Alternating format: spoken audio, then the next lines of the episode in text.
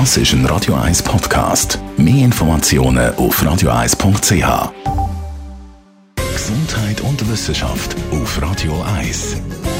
Diesen Sommer hat die ETH eine Studie zu reden gegeben. Sie hat nämlich gesagt, dass wenn wir Bäume pflanzen auf allen Flächen, wo das zulässt, wir etwas über 200 Gigatonnen Kohlenstoff aus der Atmosphäre könnten rausholen. Und als Fläche für das, sagt die Studie, steht uns etwa eine Größe der USA zur Verfügung.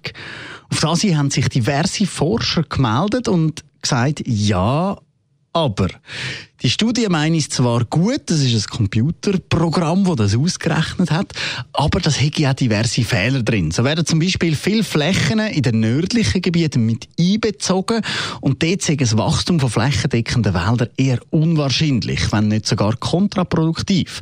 In der Tundra zum Beispiel hat es viel Schnee. Der Schnee kühlt effektiv unser Klima ein bisschen aber wenn dort Bäume würden wachsen könnte es sein, dass das Kühlsystem versage.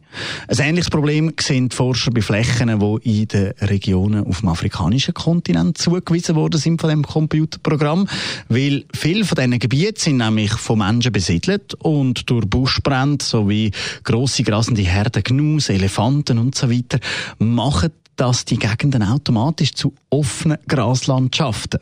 Die Macher von der Studie korrigieren jetzt gewisse Aussagen und sagen, mit ähm, Abpflanzen könnte man einen Großteil gegen den Klimawandel etwas unternehmen. Am effektivsten bleibt es aber immer noch, wenn wir weniger fossile Brennstoffe brauchen.